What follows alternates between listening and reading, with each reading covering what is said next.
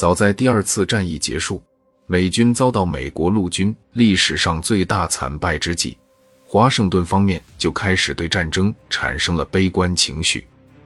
美国陆军参谋长柯林斯上将在一九五零年十二月访问朝鲜半岛，并在东京与麦克阿瑟会谈后，回美国报告说，如果美国决定不继续在朝鲜发起一次全力以赴的进攻，那应该命令麦克阿瑟在最终撤离朝鲜之前，采取必要的措施，防止他的部队被消灭。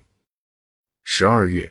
因为志愿军没有立即进行下一步大规模进攻，白宫对于朝鲜战争的局势又开始摇摆不定。美军战士朝鲜战争中的美国陆军尖锐地指出，一旦中国人放松了压力，国家的计划制定者们似乎也就放松了他们寻找答案的工作。是否撤离的问题曾提出过。但随着敌军压力的减弱，又没有了下文。紧密相关的停火问题情况也差不多。是否增加远东战区兵力的问题，则因为在现在的最佳行动方案是什么这个核心问题上迟疑不定，做不出决断，而显得十分含混。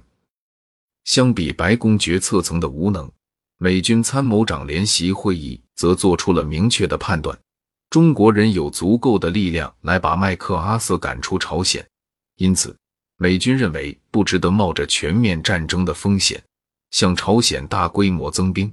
美军参谋长联席会议指示麦克阿瑟：“我们觉得，如果你被迫退至锦江附近地区的阵地和由此向东延伸的一条防线，如果中共因此调集大批部队进攻你的阵地，并明显具有迫使我们。”离开朝鲜的能力，那么在这些条件下，就必须命令你向日本撤退了。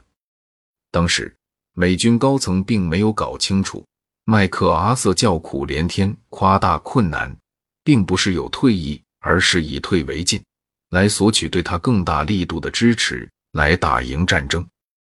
因此，在一九五一年一月十五日之前。